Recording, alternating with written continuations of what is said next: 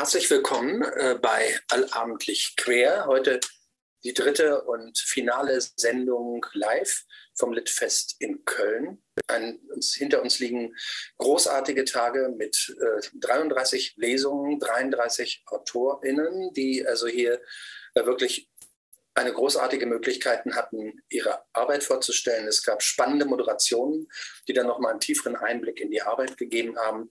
Und organisiert hat das Ganze äh, hier der Martin Wolkenfeld. Ist das richtig? Wolken, nein, Wolkner. Wolken, Wolkner. Ja. Ich habe Namen. Der ja, Wolkner. ich bin ja nicht besser. Martin Wolkner. Martin Wolkner, aber ich habe hab mich ja noch retten können. Nein, mir wurde es, indem ich sagte, war schon klar. Und ich finde ganz schön, das finde ich auch so rund, dass du jetzt äh, nach der ganzen Arbeit sozusagen hier auch einfach äh, sprichst und liest und deinen Text vorstellst. Naja, ich dränge mich immer so ein bisschen rein. Ich denke mir so, ich mache das, ich bin Autor, ich will auch lesen. Naja, und so ist es jetzt. Das ist in Ordnung, finde ich. Also, das muss man noch dazu sagen. Es ist, also wir wurden wirklich großzügig honoriert und äh, Martin äh, hat das alles, das komplette Festival ehrenamtlich organisiert und äh, das ist auch nochmal äh, ein Kniefall, äh, den wir da tun müssen, weil das war wirklich äh, sehr außergewöhnlich, fand ich. Und ich würde mich freuen, wenn ihr auch noch die anderen Lesungen euch anschaut, denn wir werden alles noch hinterher als Video und Podcast veröffentlichen. Das heißt, die Lesung von Jobs könnt ihr dann auch zum Beispiel später noch abrufen. Der hat vor zwei Stunden gelesen. Genau. Das ist auch alles noch für euch das war auch ein sehr, sehr, sehr berührender, war eine sehr berührende Lesung. Also ich habe mal wieder, ich, oh, ich bin, ja, ich habe auch mal wieder. Hast du geweint? Ein bisschen, ja. Zumindest blieb mir die Sprache weg. Dabei habe ich einen Text ausgewählt, wo das eigentlich nicht passieren durfte, aber es passiert halt immer wieder. So, ich finde, du solltest jetzt einfach ähm, erzählen, was du uns heute vorstellst. Und ich bin jetzt einfach still und, und drehe das mal ein bisschen mehr zu dir. Ja, ja, ja bin mal so ein bisschen aus dem Bild. Zumindest kommt die Sonne raus, wie schön. Ich zeige die Schulter. So. Ja, äh, schön, dass ihr da seid. Danke, dass ihr zuhören möchtet. Ich äh, bin Martin Wolkner. Ich habe das Litfest äh, organisiert und ich schreibe schon seitdem ich 15 bin, erst mit so ganz schlechten biografischen Gedichten, so, ah, mein Leben ist so schlecht, ähm, wie man es so in der Jugend macht. Ähm, und dann habe ich mit 19 meine erste Novelle geschrieben und dann mit 22 meinen ersten Roman, aus dem ich lesen werde. Also ihr müsst mir nachsehen, der ist halt schon, äh, ich bin älter als ich aussehe und äh, der ist jetzt schon knapp 20 Jahre alt. Ich äh, würde heute die Dialoge ein bisschen anders schreiben, äh, zum Beispiel.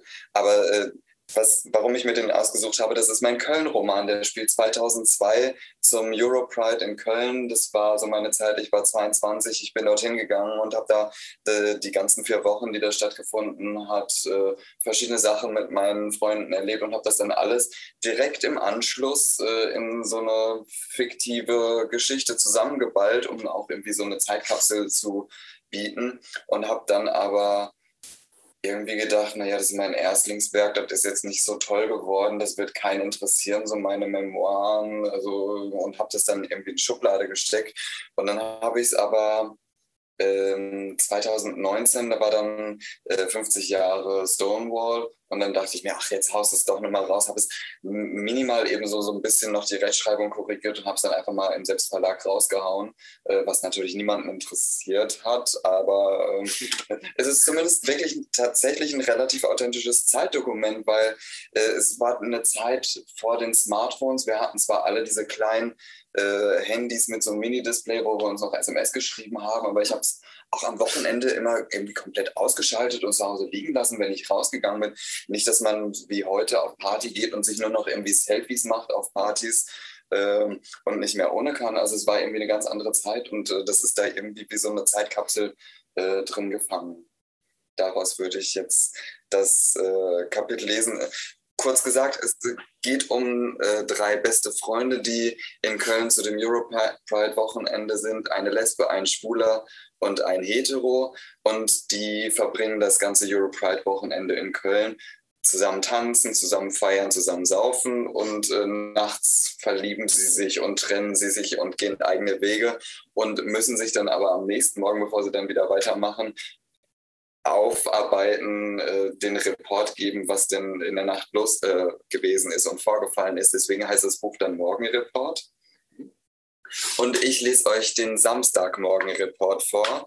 Ähm, die waren schon am Freitagabend tanzen und mussten sich dann trennen. Und äh, der Hauptcharakter ist der Ben. Der wird von seinen Freunden auch manchmal Kleiner oder Disco genannt äh, und ist der Schwule. Der hat dann noch einen Hetero-Freund, der heißt Alex, äh, wird auch öfter mal Spray oder der Major genannt. Und die Lesbe heißt Jasmin, Jazz oder Dat Kölsche. Äh, nur damit ihr mal, wenn die Namen so kommen, äh, eine Ahnung habt. Und ich bin, glaube ich, der Autor, der am schlechtesten im Festival vorbereitet ist, weil ich ständig irgendwie rumgewuselt habe. Ihr müsst mir nachsehen, ich habe den Text jetzt nicht so gut vorbereitet wie alle anderen. Na gut. Samstagmorgenreport. Ich hatte das Gefühl, gerade erst die Augen geschlossen zu haben, als es penetrant an der Türe schellte und ich aus dem Schlaf gerissen wurde. Ein nachhaltiger Blick auf die riesige Bahnhofsuhr, die an der Wand des Raumes hing, verriet mir, dass es kurz nach 5 Uhr war und ich etwa eine Stunde geschlafen hatte. Normalerweise störte mich das Uhrticken so sehr, dass ich nicht einschlafen konnte, aber ich war wohl viel zu müde gewesen, um mich darum zu scheren.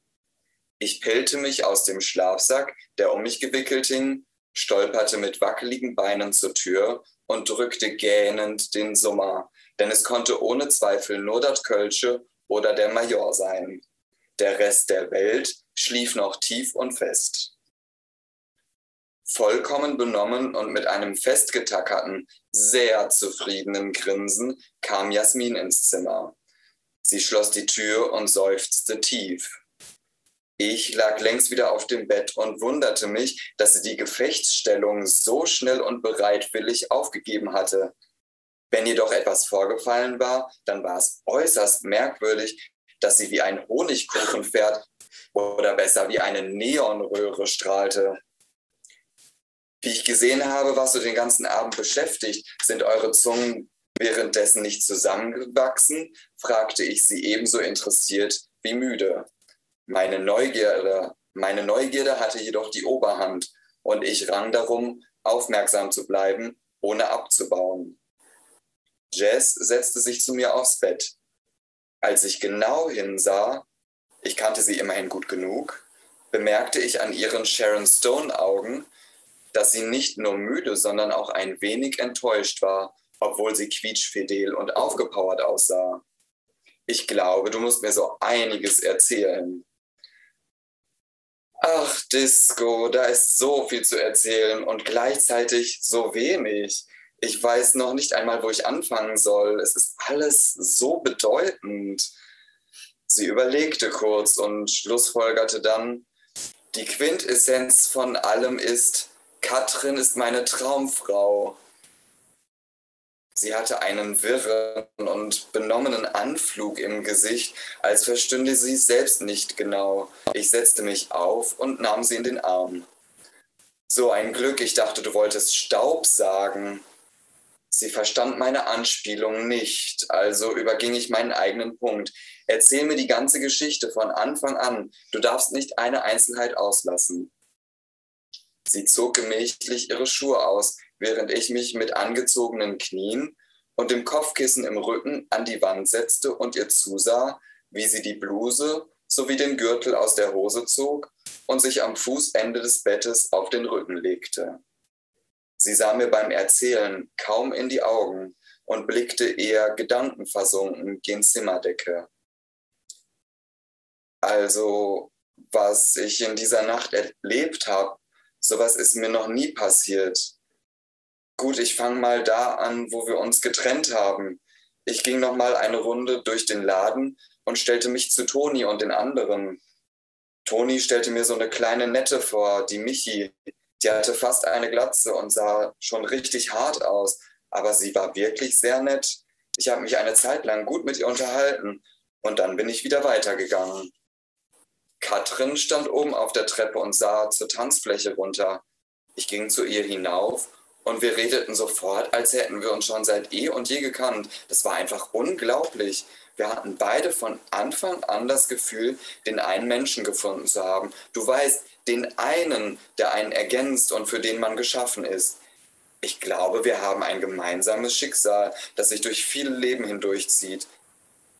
Wie dem auch sei, wir haben uns ein bisschen unterhalten, konnten uns aber irgendwann nicht mehr zurückhalten, haben uns einfach geküsst, so als wäre es das Natürlichste der Welt. Ja, das Resultat euren Schlagabtausch habe ich ja selbst gesehen. Das war eher ein Dauerclinch. Ihr könnt nur froh sein, dass ich als Ringrichter euch nur kurz auseinandergeholt habe. Ich weiß auch nicht, was genau los gewesen ist. Ich wollte eigentlich mit dir gehen, aber ich konnte mich einfach nicht von ihr trennen. Das war unmöglich. Und weißt du was? Sie ist meine absolute Traumfrau. Und ich bin die ihre. Das haben wir uns die ganze Zeit über gesagt. Deshalb konnte ich mich einfach nicht von ihr lösen. Wenn ihr denn überhaupt mal dazu kamt, etwas zu sagen, möchte ich meinen. Was ist denn passiert, nachdem ich gegangen bin? Ich hätte ganz ehrlich nicht damit gerechnet, dass du so früh zurückkommen würdest. Sie rollte sich herum, stützte den Kopf auf ihre Hände, so dass sie mich, wenn auch schief, anschauen konnte. Kaum dass du weg warst, haben wir uns eigentlich auch aufgemacht zu gehen. Ich sagte ihr, ich wolle sie bis nach Hause begleiten, nur bis zur Tür. Wir sind Arm und Arm bis zu ihr spaziert. Das Drumme ist, sie ist, dass sie in der Südstadt wohnt, in der Nähe vom Severin-Tor. Das heißt, wir müssen immer durch die halbe Stadt gurken. Aber naja, immerhin geht es mit der U-Bahn ziemlich schnell. Sie stockte etwas, als sie den Faden verloren hatte, fuhr dann aber fort. Als wir an ihrer Haustür angelangt waren, kramte sie den Schlüssel aus ihrer Tasche, steckte ihn ins Schloss und drehte sich noch einmal zu mir um. Sie sah mich sehnsüchtig an und küsste mich, wir setzten uns auf die Stufe vor der Tür und unterhielten uns. Vorher hatten wir uns keine Gedanken darüber gemacht, was aus uns werden würde. Wir waren ganz unbeschwert, weil wir wussten, dass wir zusammengehörten, ganz simpel, ganz elementar. Und dann, als wir uns trennen mussten, kamen erst die Gedanken, was in Zukunft sein würde. Wir versicherten uns gegenseitig, dass wir unsere Traumfrauen seien, aber es ist nicht die richtige Zeit, meinte Katrin. Sie ist noch in einer Beziehung, aus der sie nicht so leicht herauskommt, sagte sie. Ich fragte sie, warum nicht? So glücklich mit, wie mit mir könnte sie doch nicht mit jemand anderem sein. Und sie erzählte mir, dass sie was mit ihrem verheirateten Mathelehrer hätte, damit sie nicht zum dritten Mal durchs Abi fällt. Sie sei mit 20 eh schon bei weitem die Älteste in ihrer Stufe und hätte nur noch diese eine Chance nächstes Jahr. Bis dahin könne sie sich nicht von ihm trennen, wenn sie Abi nicht in Gefahr bringen wollte. Ich möchte doch so gerne, sie, möchte doch so gerne Journalistik studieren. Aber dass sie neben mir noch ihren Lehrer vögelt, will weder sie noch ich. Jess war kurz davor zu weinen. Ich krabbelte zu ihr hinüber, setzte mich zu ihr und nahm sie in meine Arme. Sie legte ihren Kopf auf meine Schulter und erzählte unter Tränen weiter. Wir haben uns abermals geküsst und es fühlte sich so richtig an. Ich habe mich noch nie so zu jemandem hingezogen gefühlt. Ich fragte mich, ob ich ihr, sie fragte mich, ob ich ihr Mathe-Nachhilfe geben könne. Aber du weißt ja, wie schlecht ich darin bin. Sie gluckste trotz ihrer Tränen. Dann haben wir uns wieder geküsst. Ich fragte, sie fragte mich nach meiner Telefonnummer. Ich gab sie ihr und ohne ein weiteres Wort ging sie ins Haus. Ich blieb wie angewurzelt stehen und starrte vor die Tür. Irgendwie hoffen, sie käme noch mal raus. Aber nach fünf Minuten fuhr ich dann wie in Trance nach Hause und als ich gerade klingeln wollte, bekam ich eine Nachricht von ihr, in der sie mir für den wunderbaren Abend dankte und dass ich ihr gezeigt hätte, dass ihr Herz noch lebe. Sie schluchzte bitterlich. Ich strich über ihre wirren Haare, wiegte sie lange in meinen Armen. In der Ferne hupte ein Auto wie wild und kam dabei immer näher. Vor diesem Lärm, von diesem Lärm wurde ich wach, denn das Fenster stand noch immer halb offen, was ja auch gut war, damit wir nicht erstickten. Ich lag mit dem Hintern an die Wand gedrückt und vor mir schlief das Kölsche. Als ich versuchte, vorsichtig aufzustehen und über sie hinweg zu klettern, um das Fenster zu schließen, erwachte sie es war schon hell draußen und somit auch im Zimmer, denn es gab keine Jalousien. Es ist erst zehn, was ist denn da draußen los? fragte sie schlaftrunken und bekam die Zähne kaum auseinander. Weiß ich auch nicht, irgend so ein Dämlack macht da draußen Remi Demi. Ich erreichte das Fenster und das Gehupe schwoll an, dass es kaum erträglich war. Niggelig öffnete ich das Fenster und streckte den Kopf hinaus, um zu sehen, wer denn so einen Lärm veranstaltete. Von rechts kroch eine funkelnde, schwarze Stretch-Limousine die Straße hinauf. Komm, Wacker, das musst du dir ansehen. Nur wenn's Katrin ist. Jess schwang sich trotzdem aus dem Bett und stolperte mir in die Arme. Wir lugten beide hinaus, etwas gedrängt, weil Jess Schreibtisch halb vor dem Fenster stand. Die Limo unten auf der Straße wurde immer langsamer, kam direkt unter unserem Fenster zum Stehen und dann tat sich ein Moment lang nichts, bis auf die erfreuliche Tatsache, dass das Hupen aufhörte. Erwartest du Besuch? fragte ich das Kölsche. Sie kicherte. Ich habe ganz vergessen, dass Audrey Hepburn zum Frühstück kommen wollte. Sie flapste sich spielerisch mit der Handfläche an den Vorderkopf und wir beide beömmelten uns mächtig. Die von uns abgewandte, irgendwo im hinteren Leib der Karosse befindliche Tür sprang auf und ich warf meine Hand nach vorne, klimperte zum Spaß mit den Fingern in der Luft und bereitete eine Laola-Welle vor. Jess stieg mit ein und wir steigerten die Spannung mit einem langgezogenen Huh, welches wir in einem Wow oder einer finalen Welle gipfelte, als der Insasse ausstieg. Wir erwarteten, dass es sich um einen berühmten Schauspieler handelte obwohl wir uns fragten, was er oder sie hier zu suchen hatte. Vielleicht war es Richard Gere, um seine Pretty Woman abzuholen. Ohne Maß war Jess und meine Verblüffung, als wir erkannten, wer die very important person war, die sich dort aus der Limo pellte. Uns entfuhren Ausrufe wie Nein, das glaube ich ja nicht und dieser Schnösel Dort unten hinter der eleganten Stretch-Limo stand unser Spray, abgewrackt wie ein Filmstar nach einer Koks-Party. Er schmiss die Tür zu und grinste breit und spitzbübisch zu uns hinauf. Die Limo wendete auf der Straße, auf der kaum etwas los war, und gondelte von dannen. Spray überquerte die Straße und rief zu uns hinauf: Machte mir auf!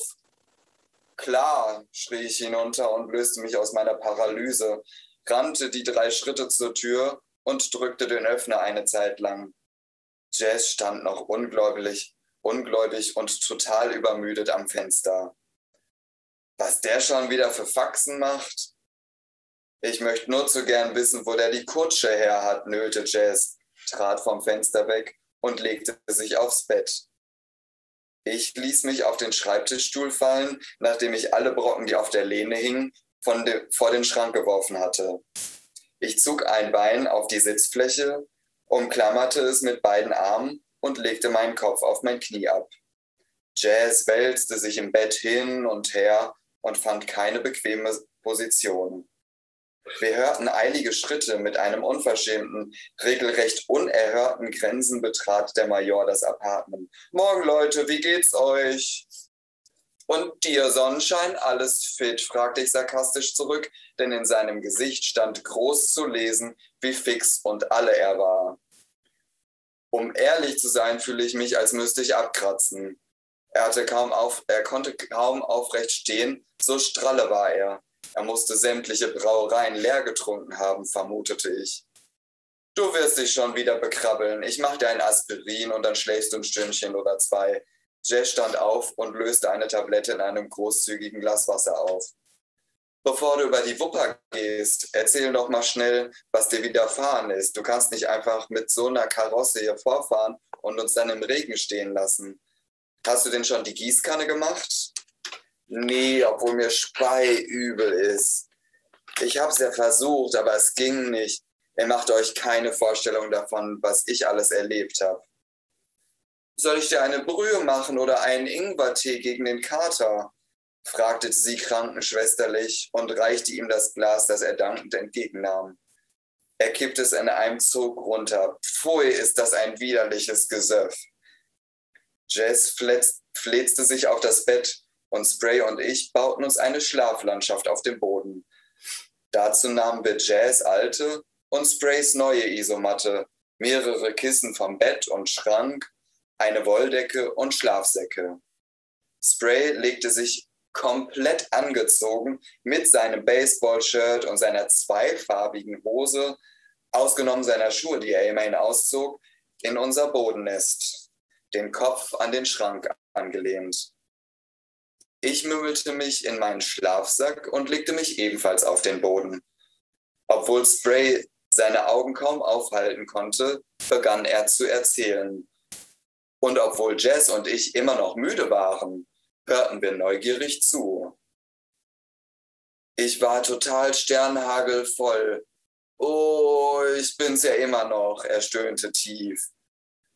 Als Disco gestern diesen Afrikaner kennenlernte, hier warf Jess mir einen wissbegierigen Blick zu, ging ich aus Rücksicht mit Amar nach vorne ins Café. Wir genehmigten uns einen Drink, bei dem es nicht geblieben ist. Tarek hat für uns, für, äh, hatte für einen Moment allein, äh, Entschuldigung, Tarek hatte uns für einen Moment allein gelassen und kam dann zu uns, war launisch, zog so eine tierische Fleppe und wollte, dass Amar mit ihm zu sich nach Hause ging. Schließlich hatte er ihm versprochen, dass er diese Nacht bei Amar pennen könnte. Ihr kennt ja Amar, also saß ich schließlich allein im Café und trank ein Kölsch, als plötzlich diese Sirene aus dem Nichts auftauchte, sich zu mir setzte und sich mit mir unterhielt. Irgendwann fragte sie mich, ob ich nicht mit ihr nach Hause gehen wollte. Und ich sagte, ich solle, sie solle mir einen kurzen Augenblick Zeit geben, ich würde nur meinen Freunden Bescheid sagen.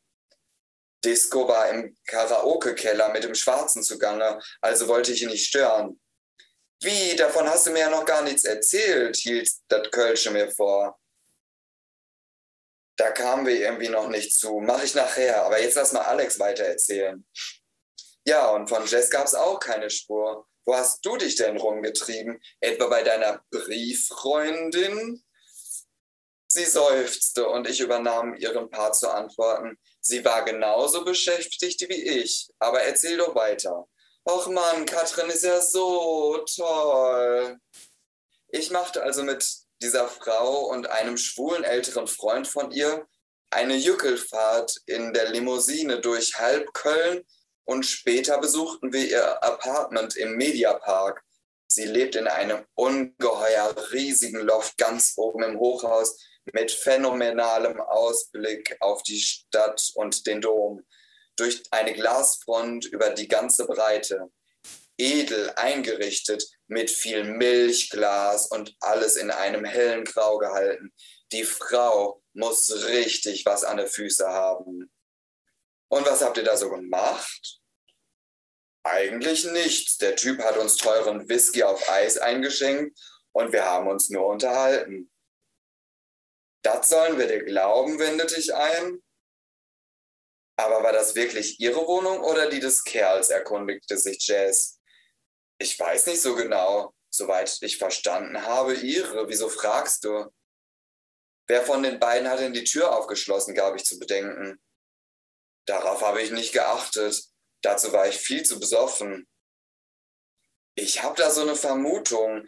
Man erzählt sich hier in Köln hinter vorgehaltener Hand Geschichten über einen perversen Schwulen, der im Mediapark wohnt und nach Knete stinkt. Der soll über andere Personen die Leute zu sich ins Apartment locken und es ganz schön wild treiben. Man munkelt was von SM und Schlimmerem. Aber die wollten gar nichts von mir. Sie arbeitet für eine Modelagentur und erzählte mir, ich wäre ideal für ihr neues Shooting. Vielleicht werde ich bald Modell, erzählte er uns ganz unschuldig und brühwarm.